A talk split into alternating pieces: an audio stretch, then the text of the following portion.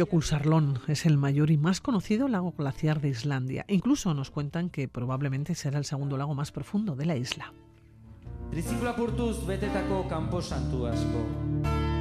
Y viajamos al frío, de la mano de Xavier Bañuelos. A saber cómo está, según Buenos días.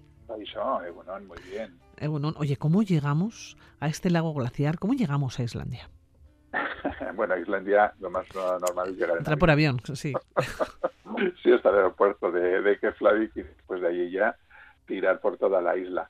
Mira, eh, la isla, la verdad es que en rigor casi podemos decir que solo tiene una carretera, que es lo que le llaman la Ring Road, es una carretera que rodea toda la isla, la circunvala, porque todo el interior, la verdad es que es casi un desierto de, lava, ¿no? y circular por el interior es complicado. Necesitas un 4x4, vadeas ríos, cruzas eh, extensiones enormes de cenizas de, lava y tal. Bueno, entonces solamente hay una, hay una carretera, salvo lo que es, digamos, los alrededores de Reykjavik, que es la capital.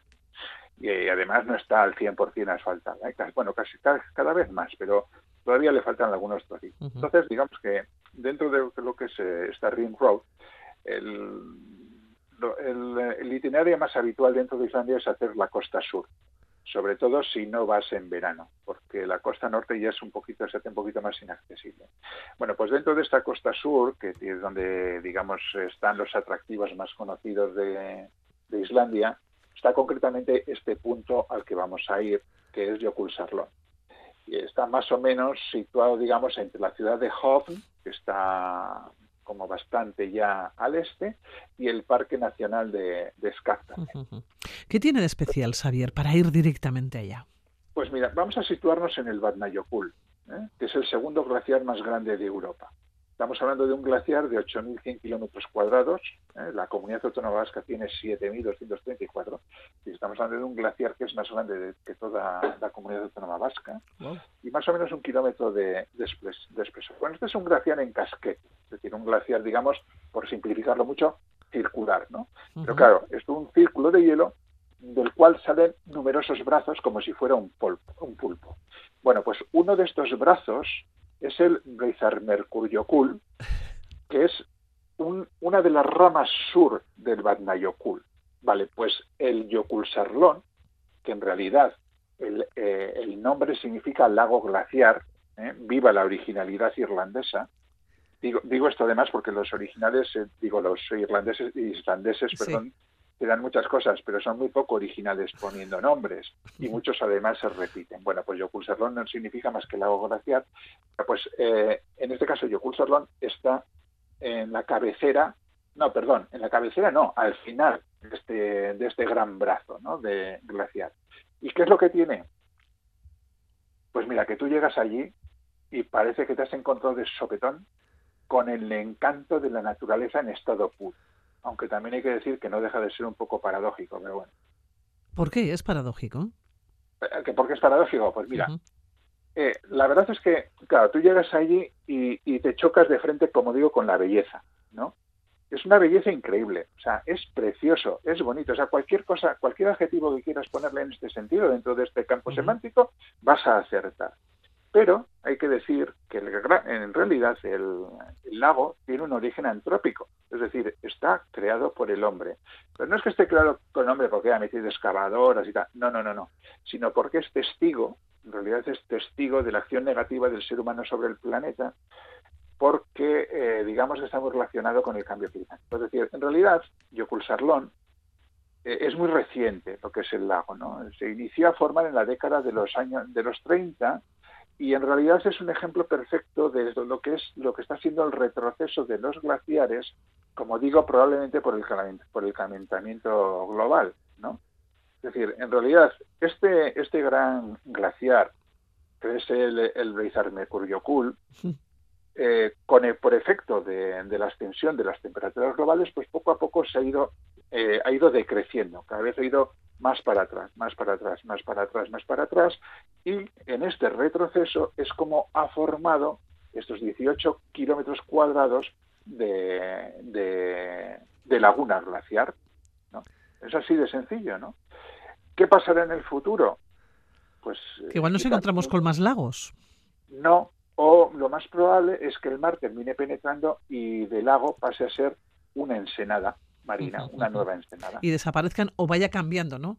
El paisaje. Claro, efectivamente. En cualquier caso es un lugar muy, muy, muy peculiar, por, no solamente ya por su belleza, sino porque además eh, tú has dicho, ¿no? Que es el segundo punto más, eh, más profundo de Islandia. El segundo lago más profundo de la isla, sí. Sí, no sé si es el segundo o el primero. El caso es que tiene unos 600 metros de profundidad, pero es que además allí se reúne también con el punto más alto de toda la isla, que es el Kuanadarsnakur, que es un nunatak, que tiene 2.119 metros. Un nunatak se llama a estos picos que surgen desnudos de, de dentro, digamos, de un glaciar que en realidad es como si fuera una montaña donde se ha instalado el glaciar, pero el glaciar no ha llegado a cubrir la cumbre y entonces lo que es la cumbre todavía todavía se ve. ¿no? quizás sí, estaba pensando que lo más bonito que podemos hacer, puede, aparte de verlo, claro, en el lago, es navegarlo. Sí, claro, porque estamos hablando de un lago que además está lleno de icebergs, porque del frente glaciar se van desprendiendo icebergs que van flotando, o sea, van navegando ellos por, eh, por toda esta laguna mientras se van poco a poco, digamos, deshaciendo. Porque esta, laguna tiene una, una, salida al mar, no es una laguna, mm, digamos, pura, porque tiene una salida, un pequeño canal que desagua en el mar.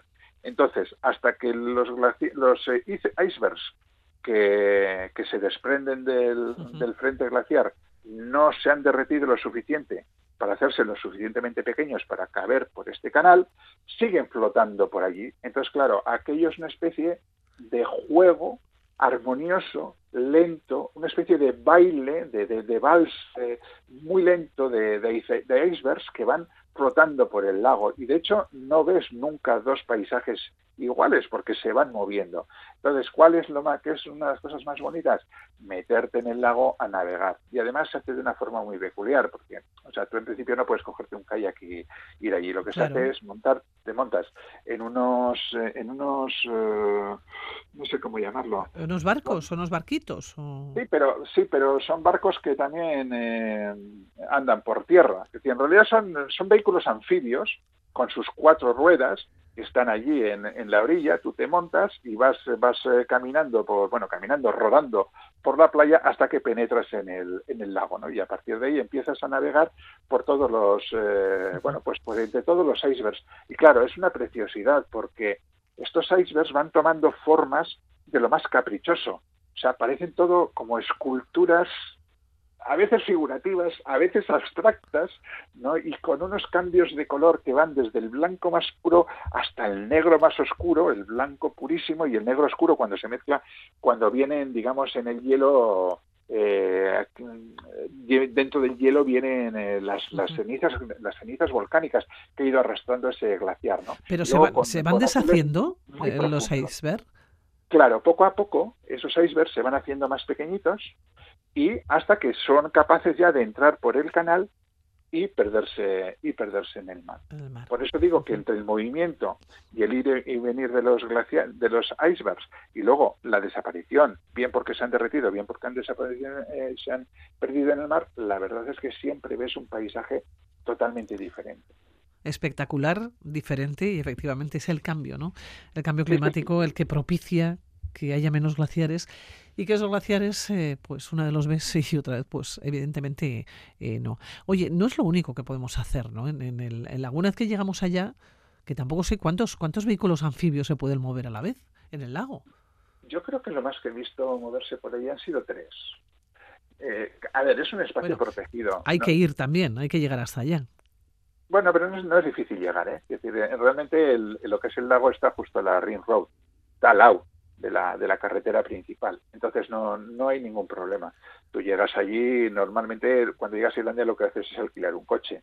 También puedes ir en bicicleta, cosa que yo recomiendo a medias porque es un clima muy, muy ventoso. Y luego para llegar hasta allí también hacen excursiones que se pueden contratar en Reykjavik, incluso creo que llega algún autobús. No, no, no es, llegar allí no es complicado. Lo que sí que hay que tener en cuenta es que, claro, los barcos eh, empiezan a una hora, terminan a otra, entonces lo mejor es eh, reservar uno o dos días antes, te dan una hora, tú llegas allí y después estás eh, navegas un ratito y luego te pierdes por allá. Que hay más cosas que hacer, efectivamente, porque es un sitio muy majo para observar fauna, por ejemplo, eh, hay colonias de focas que andan por allí, son fáciles de ver, y luego pues también hay avifauna, ¿no? Por ejemplo, pues es un sitio bonito para ver págalos o sobre todo para ver charranes, ¿no? con los que hay que tener cuidado porque crían por allí y además crían en el suelo, las crías están en el suelo, se te cruzan por los pies y vienen los padres y las madres que te tiran encima. o sea, quiere decir que es, es como divertido, ¿no? No, pero bueno, está bien, está bien porque se pueden ver, como digo, focas, págalos, charranes y algunos otros de, de avifauna y la verdad es que es un sitio muy, muy curioso también en ese sentido. Bueno, has mencionado incluso playa, ¿no? De donde salen esos vehículos anfibios, la playa de los diamantes. Sí, la playa de los diamantes es brutal. Eh, pero bueno, de esa playa no salen los anfibios, los anfibios salen de la playa de, digamos, de las orillas de la laguna. Digo esto porque la playa de los diamantes da directamente al mar, es decir, ya eh, al lado del canal. ¿Y por qué digo que es bestial? Porque es una de las cosas más, eh, iba a decir, más bonitas que se pueden ver en Islandia. Eh, pero, porque además porque es, que es de un contraste tan, tan, tan sublime que flipas. A ver, ¿Qué es, lo, qué, qué, es la playa de los diamantes? En realidad, las playas de los diamantes no es más que una playa típica de Islandia. Y cuando digo típica de Islandia, estoy hablando de una, típica, de una playa negra. Que normalmente son todas las playas de Islandia son negras. Son volcánicas. Formadas por ceniza volcánica. Lo cual ya de por sí llama la atención. ¿no?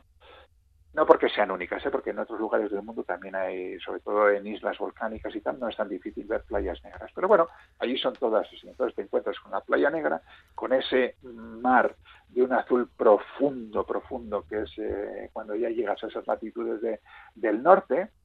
Pero es que todo lo que es la extensión de la playa está salpicada por los restos de los icebergs que han salido por ese canal. Cuando el iceberg se derrite lo suficiente, cabe por el canal y sale, puede hacer dos cosas, o perderse en el mar o terminar varado en la playa. Entonces, claro, cuando quedan varados en la playa, aquello es como si fuera, como si se hubiera roto un collar de diamantes, y los diamantes se hubieran desperdigado por toda la playa. Pues algo así. Un brillo, ¿no? Sí. Sí, pero, pero, es que son diamantes además de colores. Porque el, el hielo dependiendo de su densidad y dependiendo de cómo incida la luz en qué momento del día, pueden tener colores muy diferentes. Entonces te encuentras diamantes que son, digo, bueno, diamantes, sí. sí eh, los glaciares, sí. Bloques, bloques de hielo que son totalmente transparentes, bueno, transparentes, más bien translúcidos, ¿no? Eh, de una pureza increíble. Algunos que son totalmente blancos, otros que tienen eh, que, que, van desde tonalidades de azul, desde un azul clarito hasta un azul muy muy muy muy, profundo, muy muy muy añil, y luego en determinadas horas del día, sobre todo, yo los he visto al atardecer, algunos de ellos toman un tono ambarino que es verdaderamente increíble, que no te lo crees. Y dices, ¿cómo es posible que el hielo pueda coger este color? Bueno, Entonces, claro, aquello es una auténtica preciosidad. Xavier, estamos allá ya estamos en la playa de los diamantes, ya hemos visto, ¿no? Cómo estamos en, este lago eh, tan fantástico, cómo están estos icebergs, cómo están nadando de alguna manera hasta salir al mar. ¿Qué vemos en los alrededores? Después de hacer esta excursión, ¿no? de, ver, de pasar frío, que entiendo que siempre vamos a pasar frío allá, ¿no? No, no necesariamente, ¿eh? No, no, no, no, necesariamente, que va, depende. Eh, la costa, además la costa sur irlandesa es mucho menos eh, fría que la costa norte, porque por la, por la costa sur pues pasa el ramal de la corriente del Golfo y entonces no es tan fría. Pero no, eh, fíjate, yo he estado en verano y he estado en invierno. Yo he llegado a tener eh, días, por ejemplo, de veintitantos, casi 30 grados. no es lo más normal. A ver, la media en verano puede andar entre los 16 y los 25 grados. Y luego en invierno, en la costa sur, yo no he pasado de los 8 bajo ceros. Vamos, que bajas aquí a Vitoria. digo digo aquí porque yo estoy en Bilbao. Podemos tener, sí, podemos tener. 8 grados bajo cero, sí. grados bajo cero tranquilamente. bueno, pues iremos, iremos abrigados, como estuviéramos por Vitoria en esos días fríos, eh, bueno, frescos. Otra cosa es que vayas al norte de Islandia, ¿eh? allí las cosas son diferentes. Ahí ya hablamos de 20 bajo cero y cosas así, pero en el sur no tanto. Hablamos del sur. ¿Cuánto vamos? ¿En verano? En cualquier caso, abrigado o no abrigado, por allí puedes ir al Parque Nacional de Skafstafell y mira, hay dos glaciares que están muy cerquita de Yokulsarlón, que a mí me gustan mucho y que no suele ir casi nadie. que son Fiat Sarlón y Razer Sarlón. Apuntad los nombres, porque de verdad, cuando veis en el mapa. Eso es lo difícil. Bueno, sí, sí, es un poco complicado el islandés, pero, pero bueno, ¿qué le vamos a hacer? Es así. Que cojan el podcast la gente y, lo, y, los, y los apunten más o menos para buscarlos en el mapa. ¿Y cuándo ir? Hombre, eh, a ver, la época reina para ir a Islandia, lógicamente, es verano.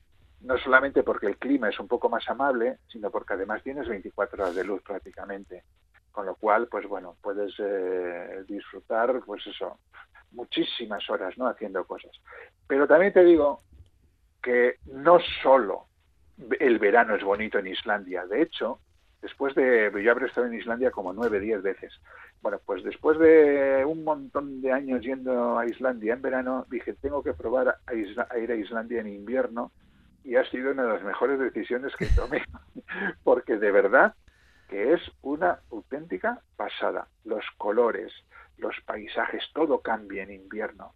Y la verdad es que es una auténtica preciosidad. O sea que cualquier época del año. Ahora, ponga Islandia, sí. de muchos días y de muchas horas de luz, Ponga Islandia en su vida. Así nos despedimos. Javier Bañuelos, un abrazo. Venga, pues, nos vemos. Agur.